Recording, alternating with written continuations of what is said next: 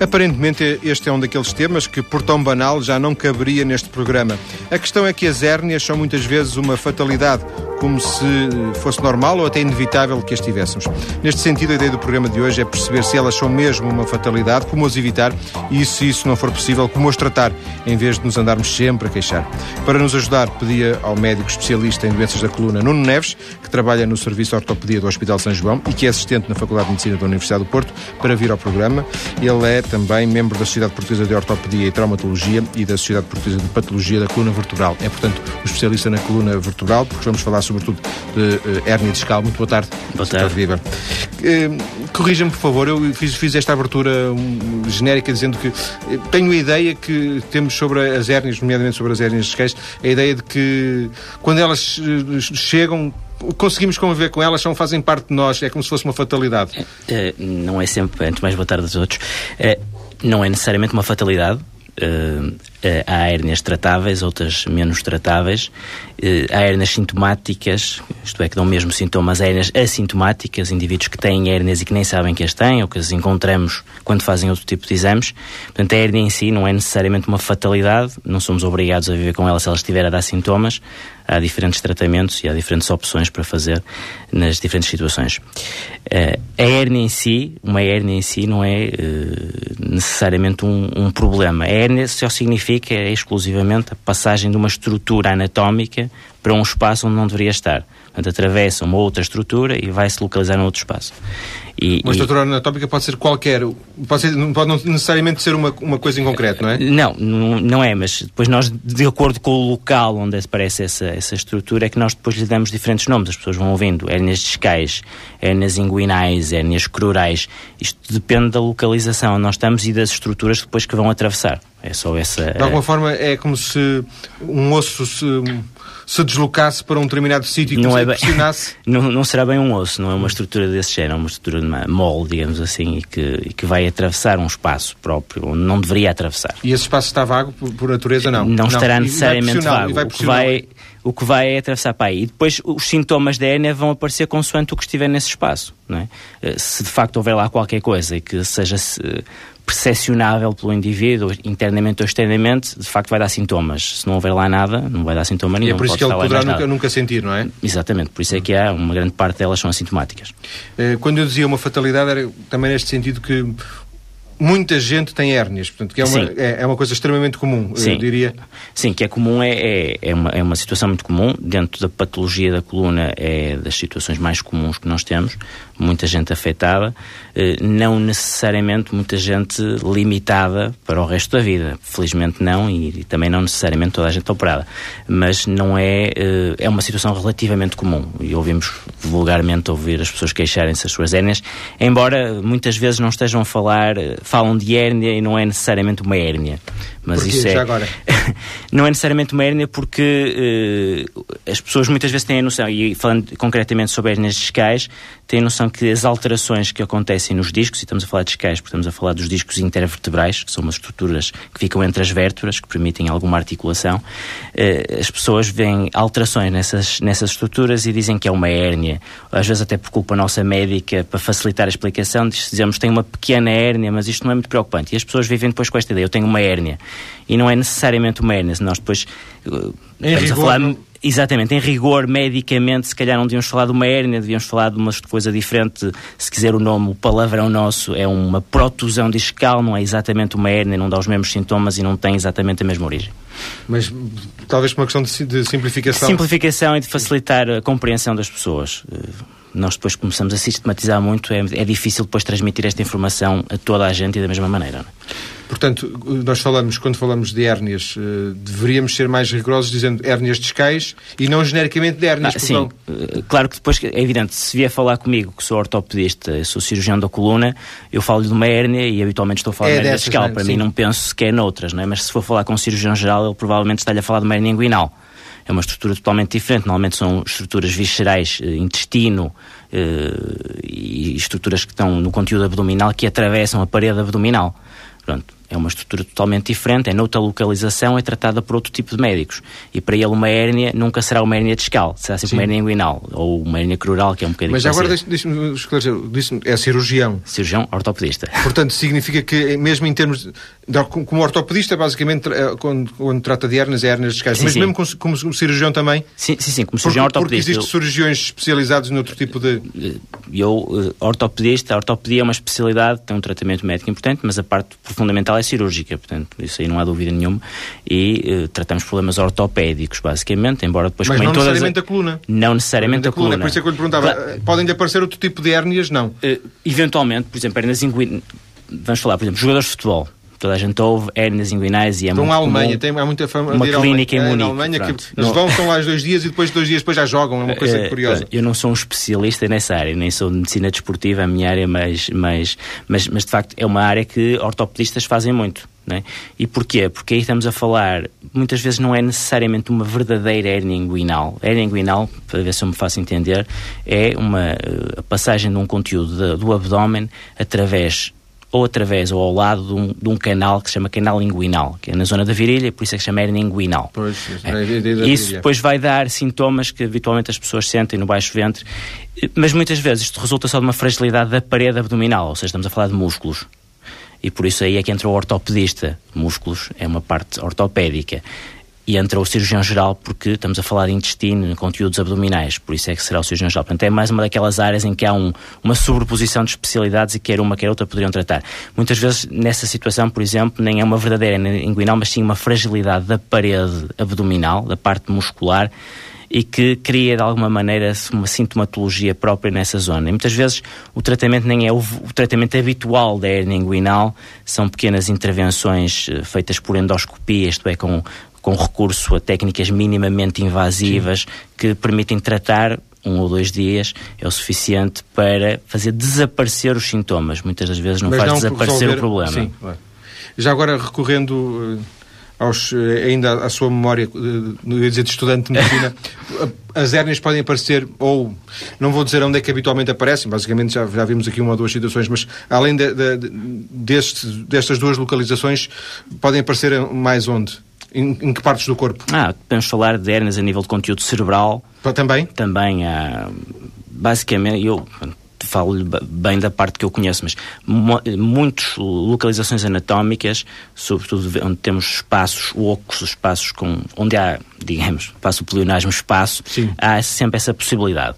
Um, e se for contactar diferentes especialidades, vão-lhe falar de diferentes uh, hérnias, provavelmente, algumas das quais eu se calhar nem penso nelas. Sem dúvida. É? Mas aquelas mais comuns e que toda a gente habitualmente associa, obviamente, serão estas. Não é? Um, portanto, seria correto passarmos a dizer hérnias e seria mais correto uh, situarmos que tipo Sim, de hérnias claro. e, portanto, basicamente... Mas como falaremos... vê, nós próprios médicos é, também uh, dizemos indistintamente hérnias e sabemos instintivamente de que é que estamos a falar. Não é? E, portanto, falaremos basicamente de hérnias, eh, de hérnias discais. Um, com esta curiosidade para já... Um, Existe uh, uh, hérnias discais porque se situam no disco e são sempre as mesmas? Não, não. Um, portanto, para nós termos uma noção, o disco intervertebral é uma estrutura anatómica que permite a articulação entre duas vértebras. Cada vértebra tem, eh, de uma forma muito resumida, tem uma parte anterior que é o corpo da vértebra, tem uma parte posterior que é um, um semiarco e existe uma estrutura que fica entre os dois corpos vertebrais, que é o disco. Atrás, entre os dois semiarcos, ficam outras articulações. Cada vértebra articula através de três articulações com a vértebra adjacente. Para podermos ter mobilidade e Para haver alguma mobilidade por um lado, e por isso é que o disco é moldável ou deformável, e é através dessa deformação que ele permite a mobilidade, mas é ao mesmo tempo uma estrutura suficientemente rígida para dar estabilidade à coluna. Isto é, ele não permite uma mobilidade para além do normal. É?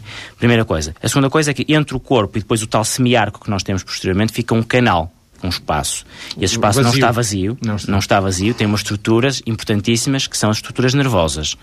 Na parte mais alta da coluna temos a espinhal medula que vem por ali abaixo e que depois larga as raízes que vão sair entre as vértebras e que depois se dirigem para os membros superiores, para o tronco e depois para os membros inferiores. E uh, o eh, disco intervertebral, por sua vez, é constituído por duas partes.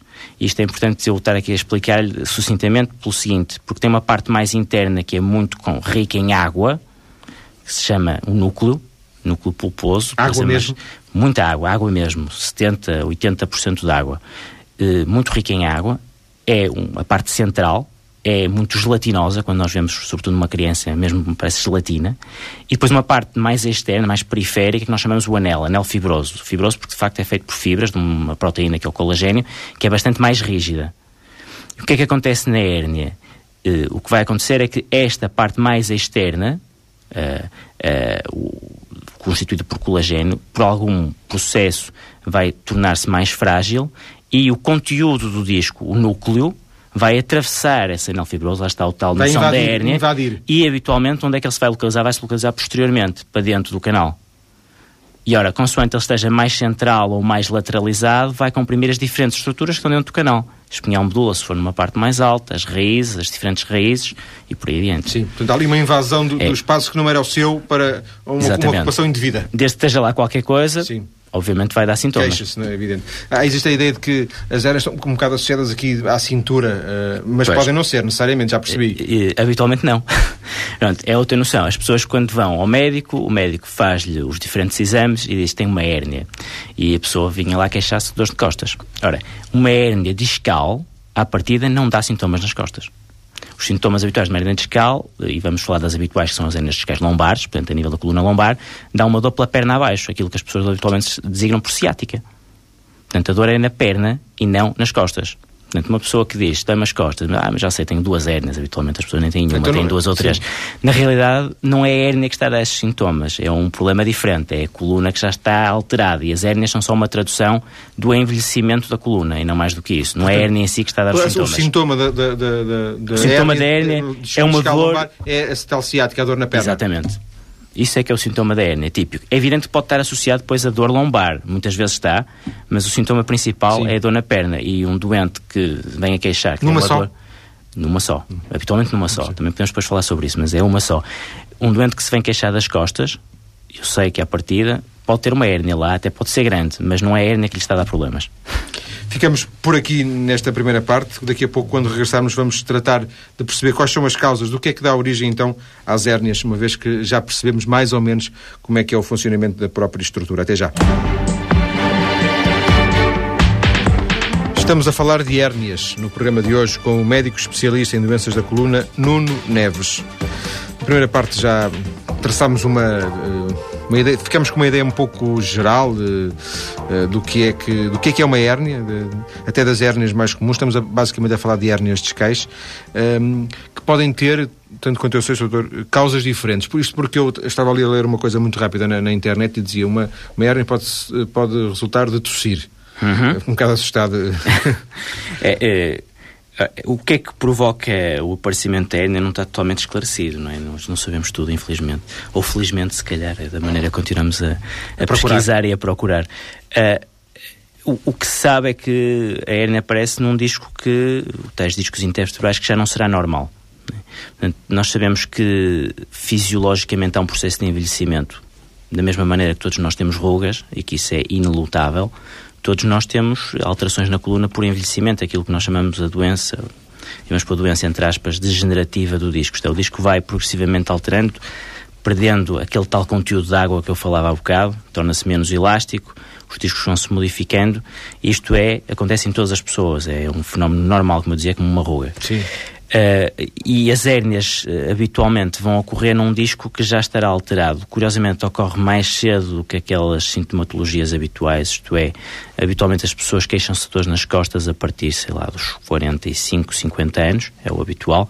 É nessa altura que se fazem sentir os primeiros efeitos dessa, dessa, dessas alterações de envelhecimento.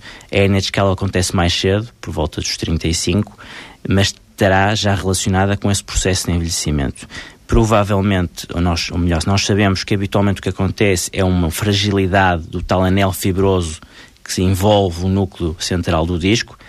Habitualmente essa fragilidade localiza-se na parte mais posterior do disco, e posterior e lateral, isso explica-se um bocadinho por razões anatómicas, não vale aqui apenas explicar, mas de facto Ele razões anatómicas... mais permissiva essa invasão. Exatamente, e estas, estas fibras tornam-se alteradas, tornam-se menos uh, resistentes e permitem que este conteúdo de dentro do disco vá sair. Quando me diz a tosse pode fazer uh, sair uma hérnia que é para pode, porque ao tossir eu aumento a pressão dentro do abdômen, aumenta a pressão dentro dos discos e aumentar a pressão. Se eu tiver ali uma fragilidade, facilmente Sim. ele salta cá para fora.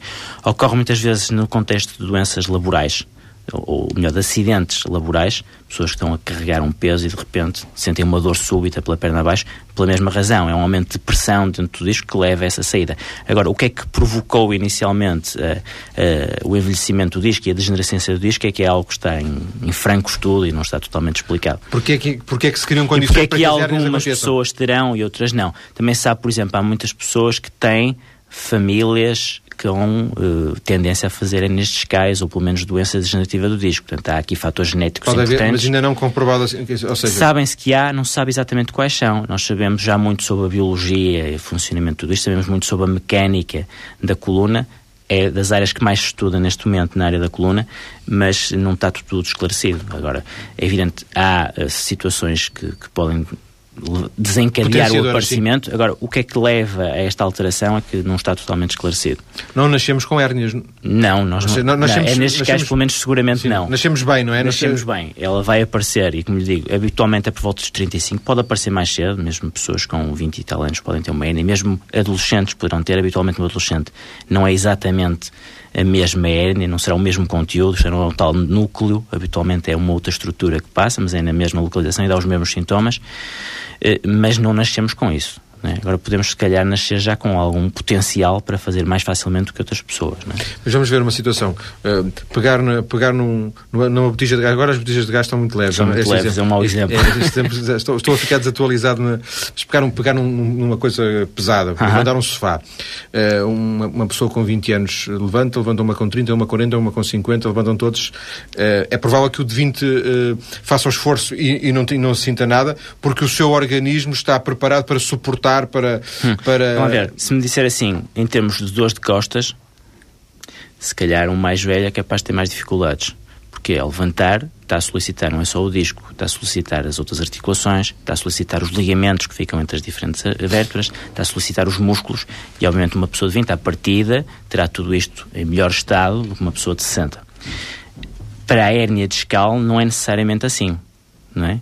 Porque, como eu dizia, não, não é propriamente o problema da idade, é provavelmente um problema da alteração da constituição Sim, mas essa degeneração também, também vai correspondendo um pouco... É, mas porque é que ela acontece aos 30 e não aos 60? Sim, porque é que a hérnia nos aparece aos 35 e não aos 60? Isso é que nós ainda não percebemos muito não bem. Não deveria é? acontecer aos 35, teoricamente. Exatamente. Era mais, Devia ser mais tarde. Sim. É evidente que as pessoas que sofrem mais de costas são mais velhas e aí está mais explicado. Obviamente a coluna está a envelhecer, é mais fácil aparecer aqui. Mas porquê é que então a hérnia aparece mais cedo? Há ali mais qualquer coisa que não está totalmente explicado. Uh, mas sabe se, se, é um assunto que tem de alguma forma preocupado os investigadores? Ah, sim, isso claramente. Pode ter a certeza que se há coisa que, é, que hoje em dia preocupa a investigação na coluna é todos esses fenómenos de degenerescência e o evoluir para hérnias, o evoluir para as desidratações e as alterações do disco e tudo o que está associado em termos de diagnóstico e de tratamento destas situações. É de longe a área de mais atualidade na investigação na, na na, área da coluna. Sim. De alguma forma poderia pensar-se uh, que a hérnia pode ser prevenida. A hérnia, no sentido de. Quer dizer, não posso deixar de tossir, não posso deixar de rir. Também pôs-me uma situação limite, o tossir. Claro, não é? Mas uh, se pode ser prevenida, uh, o prevenido é assim. Eu, Pode... Ao, nível de, ao nível das estruturas onde vai acontecer a hérnia, eu diria. Não, o próprio... ok. Pronto, aí é difícil, porque as estruturas... Vamos injetar vai... colegénio na, na... Está a ver, isso era uma excelente solução e há quem investigue essas possibilidades. Isso é uma das áreas em que está a ser investigado. O que nós hoje em dia percebemos é que há múltiplas estruturas que estão alteradas. Isto é, não é só o disco. E quando nós falamos do disco, eu já lhe disse que há duas partes no disco. Há o núcleo e há o anel, não é? Já estamos a falar aqui de duas coisas totalmente diferentes. Depois há as articulações atrás, que têm cartilagem, têm osso há as cápsulas que envolvem a articulação, aos ligamentos, ao músculo. Portanto, tudo isto atua em conjunto e nós teríamos que intervir a, a todos estes níveis. É evidente, aquilo que é mais fácil intervir é só a parte muscular. É? Por isso é que nós dizemos a toda a gente, faça exercício. E está comprovado que as pessoas que fazem exercício regular, não estou a dizer a desportistas de alta competição, que é um problema diferente, mas pessoas que fazem exercício regular, e estou a falar de exercícios simples como treino cardiovascular, andar a pé, correr ou andar de bicicleta, são pessoas que sofrem menos das costas. Isso está comprovado.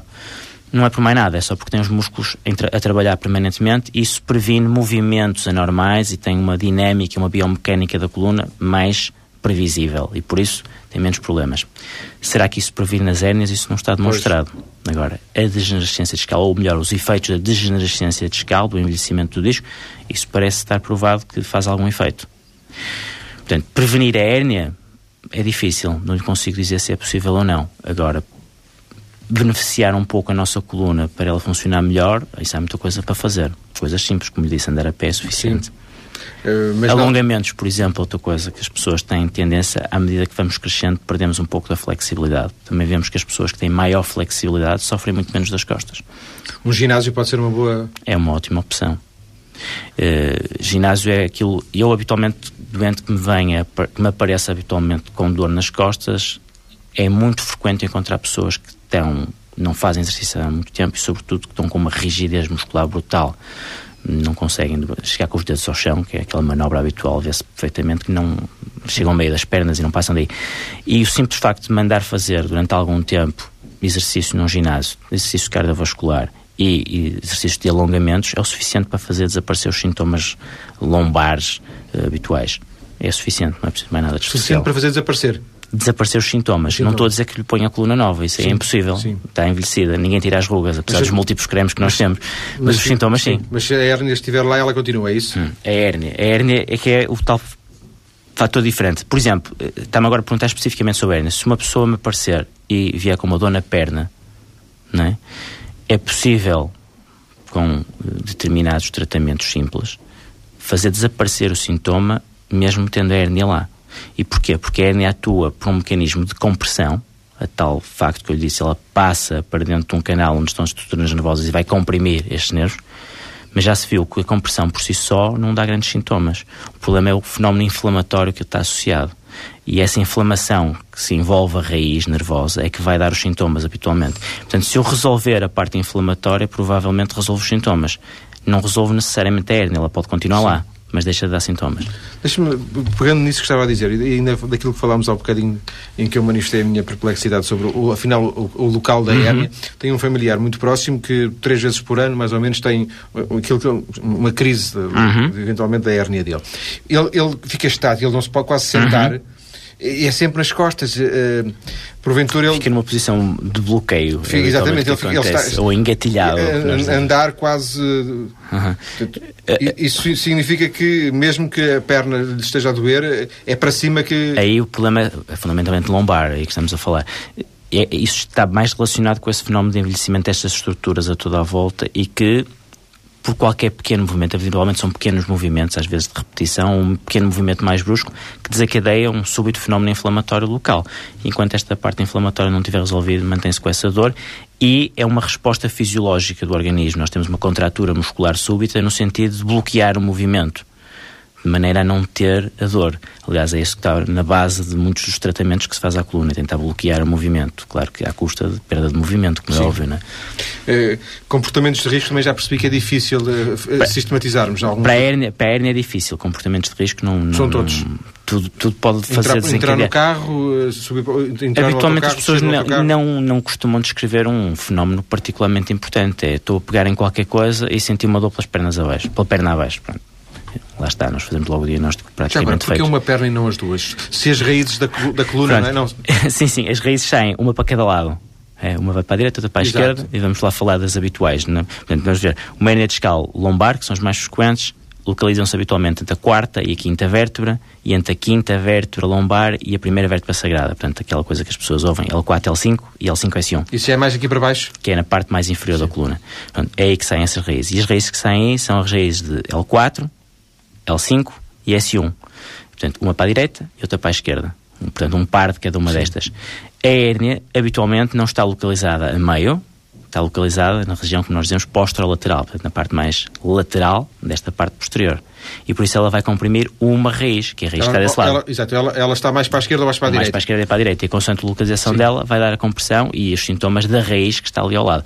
E depois, cada raiz tem uma função específica e, e comum para toda a gente, não é? Uma função sensitiva, uma função motora, isto é, as pessoas que têm uma compressão de uma determinada raiz vão ter alterações de sensibilidade numa determinada zona, que é sempre a mesma, e vão ter perda de força muscular em determinados músculos, são sempre os mesmos, e por aí só eu consigo fazer o diagnóstico da hernia discal. Isso, só, por, só, por, uh, só pela clínica, aliás, vamos lá ver. Só agora é que nós temos meios de diagnóstico que nos permitem em função das queixas ver, do, do mas pelas queixas eu vejo logo o que é que tem. Diz, é, que é outra coisa muito é este. Exatamente, que é outra coisa muito importante é que, como eu lhe dizia, há muita gente que tem hernias discais assintomáticas e por isso é muito importante que os sintomas das pessoas correspondam depois às imagens que eu vejo nos exames TAC ou ressonância magnética, são as mais usadas para isto, tem que ser tem que haver uma correspondência, tem que ser a raiz que está afetada, é aquela que habitualmente dá aqueles sintomas. É, habitualmente é. Porque se não for, há qualquer coisa que não está bem. Sim. Deve ser outro problema, ou não deve ser aquela hérnia. Ou então são duas. Ou são duas. Uma que não tem sintomas e outra que tem. Ou pode não ser uma hérnia, pode ser uma coisa diferente. Sim. Mas pode ter duas, uma, pode, pode, uma pode. assintomática, uma assintomática e, uma outra a, perfeitamente. A, aquela que ele levou lá, não é? Perfeitamente. Só que há uma que é detectada, que é detectada no momento da. Exatamente. É, é, isso é uma noção muito importante. É preciso que o exame seja eh, correspondente à clínica que as pessoas okay. seja correspondente à clínica que, que, que as pessoas têm. Tem, isso é muito importante. Um, pela sua experiência, mais do que provavelmente por uma questão uh, médica, uh, médica no sentido científica, uh, diria que há profissões que, que, são mais de risco do que outras? Hum. É, obviamente, habitualmente nós vemos que as pessoas que se queixam mais de, hérnias são pessoas com trabalhos mais pesados. E queixar-se de coluna, habitualmente pessoas com trabalhos mais pesados. Uh, Pessoas passam muito tempo a conduzir, por exemplo, não? A conduzir é mau. E porquê? Uh, não é só a condução, a condução, a, a utilização, por exemplo, de martelos pneumáticos e tudo mais. Tudo o que envolve vibração é muito mal tolerado pela coluna vertebral. E por isso é que habitualmente também pessoas que são operadas à coluna, nós dizemos não podem andar de carro durante X tempo, sobretudo em ruas empedradas, porque de facto a coluna tolera muito mal a vibração. Essas pessoas estão mais associadas a esse problema. Eu vejo muito pessoas de trabalhos pesados, porque também trabalho muito com acidentes de trabalho e por isso habitualmente são essas que, que, que, nos vão aparecendo. E portanto aí pode ser qualquer tipo de acidente, no fundo? Sim, sim, sim. Não é necessariamente sim. um peso pesado sim. nem nada, mas habitualmente são pessoas que têm trabalhos eh, mais manuais. Uh, o nosso organismo não, não está, não, de alguma forma, não está preparado uh, para, para lidar com, com algum tipo de, de a ciência ainda não, não descobriu o porquê de, dessa degeneração, de alguma forma, não, mas conclui já, já, já, percebemos os mecanismos, o, o, que é que o inicia, e também já percebemos uma coisa interessante, é que isto é normal. Né? Este é o processo de envelhecimento normal, não é? Uh, temos de ter noção que a coluna tem que envelhecer como envelhece tudo o resto. Agora, em algumas pessoas isto evolui no, no mau sentido, porque se tornam sintomáticas, e noutras pessoas envelhece, mas não acontece nada.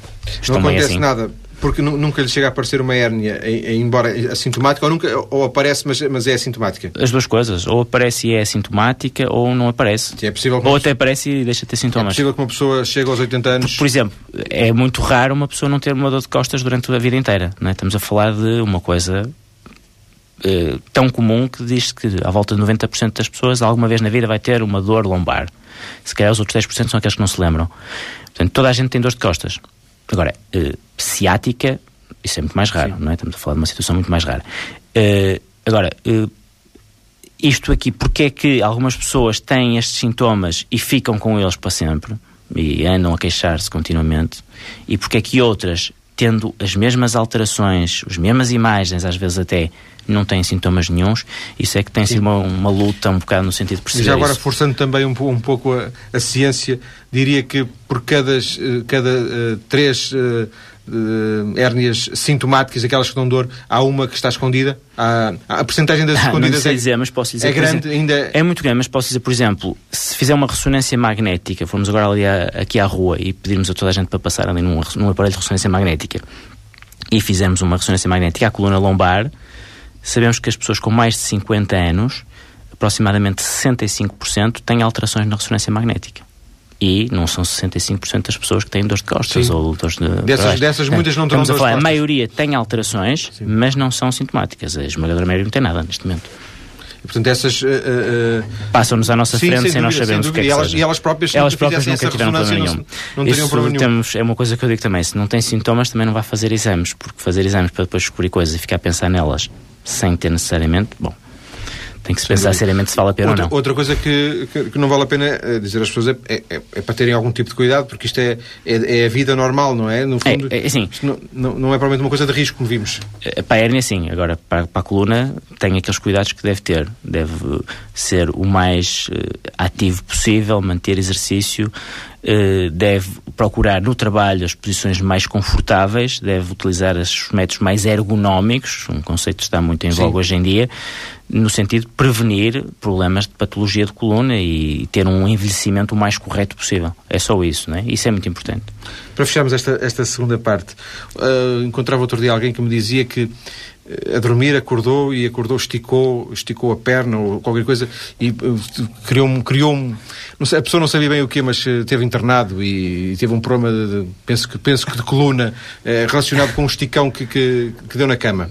Às vezes o esticão é a consequência do problema que tem em cima, Já que é tinha... diferente. Tem, tem, um problema, se calhar está ali a desenvolver-se, pode ser uma hernia discal, por exemplo, e o facto de ter tido, a hernia ter passado finalmente para o local, faz uma compressão súbita, e é esse que lhe dá o tal esticão. Horas de sono são horas de, de, de tranquila, são tão tranquilas, não é? No sentido de. Estamos deitadinhos, estamos muito bem. Mas depois Isso. o primeiro movimento pode claro. ser. Ah, é o que faz, tendo em conta até porque os discos à noite estão diferentes do dia, não é? Conteúdo de água, o nosso conteúdo de água de dia e à noite é diferente. É? Nós perdemos peso durante o dia e perdemos altura. Ao fim da tarde, se nos, medirmos, se nos medirmos ao fim, da, ao fim da noite, temos se calhar menos um centímetro a dois do que temos de, de manhã cedo. Restabelecemos durante a noite. Portanto, há uma redistribuição desta água. Portanto, se os discos estão mais ou menos suscetíveis consoante a hora do dia.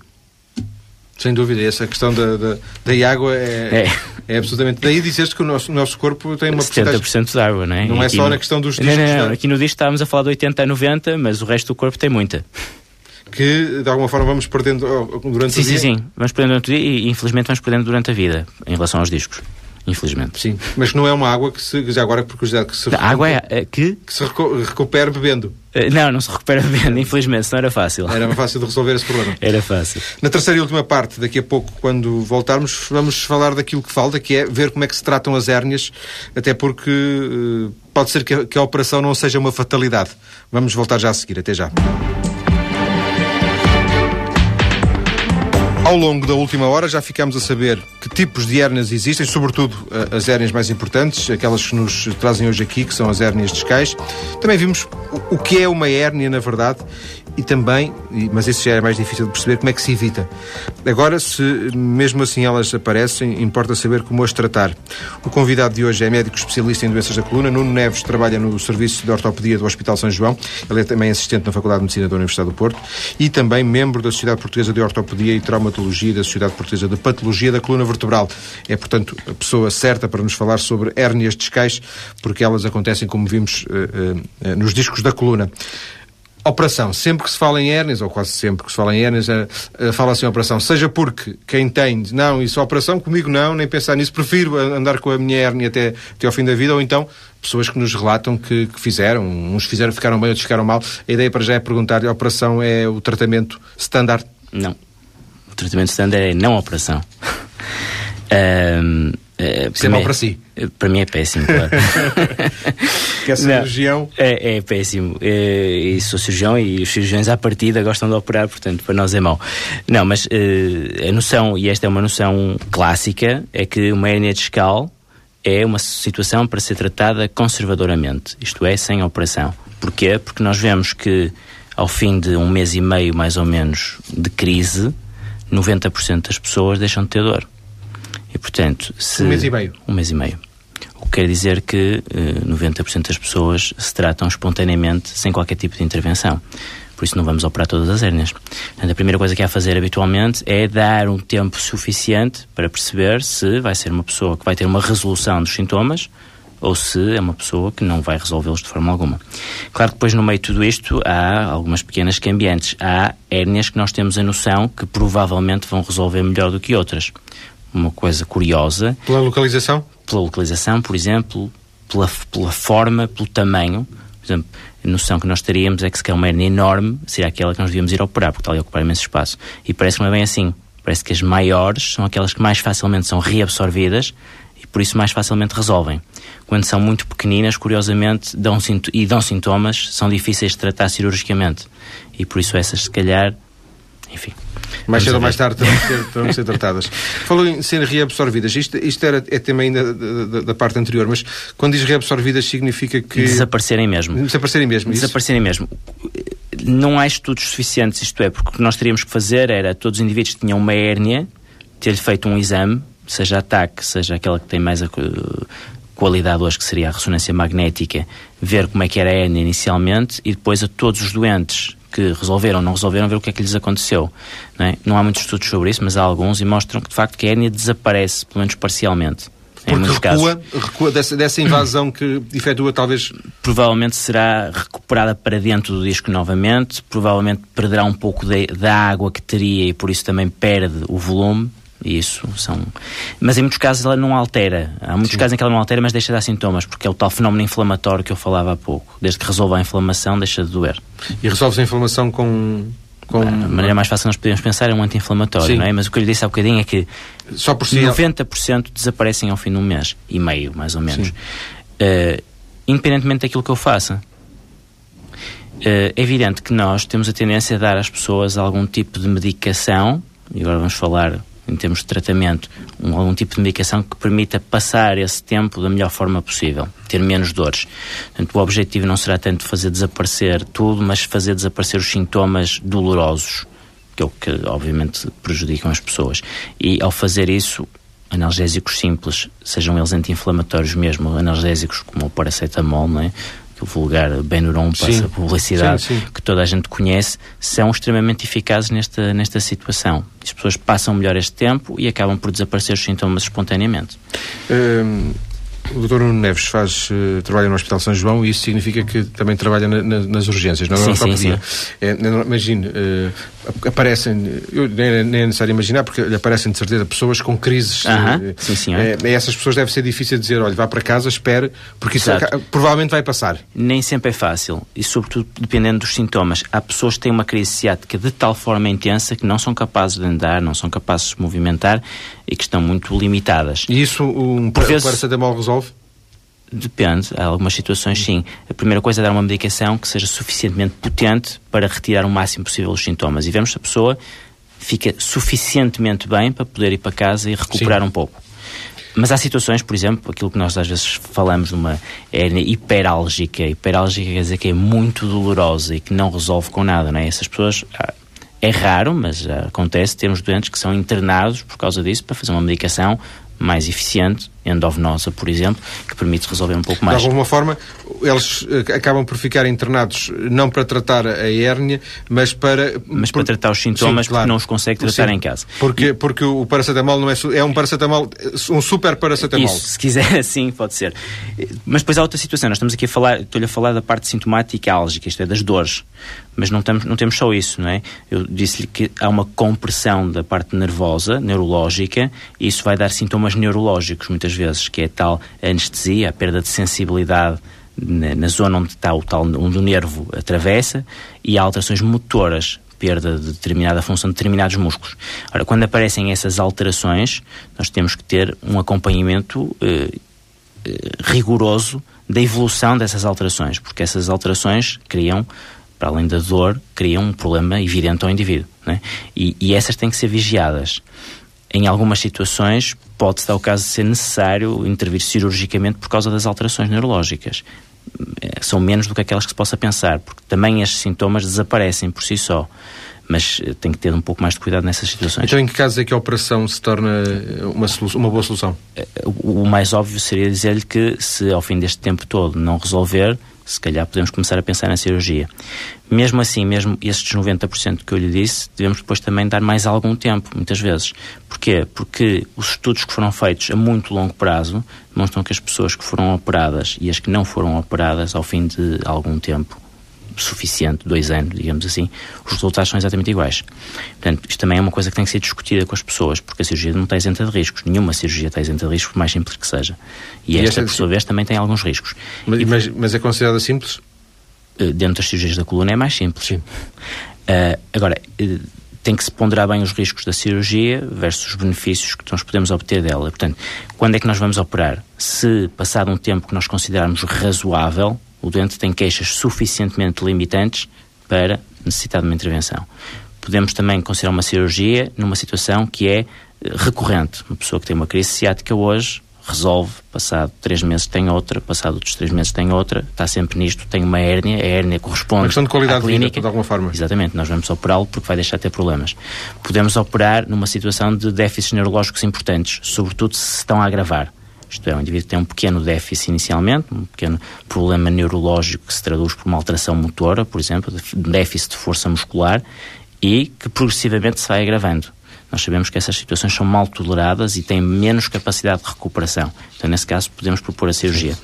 E claro que nos últimos tempos começam a aparecer alguns, alguma literatura no sentido de operar mais precocemente, sobretudo em indivíduos novos, porque hoje em dia estamos a falar de uma cirurgia que também evoluiu muito, tem outras técnicas mais simples, menos invasivas. Eh, os cirurgiões agora têm mais capacidades do que tinham antes se calhar são menos inventivos do que eram antes, mas têm mais capacidades do que tinham antes e conseguem hoje, se calhar, com menos riscos, ter melhores resultados.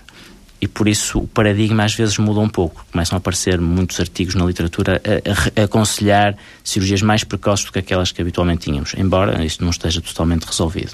E a cirurgia é uh, eficaz?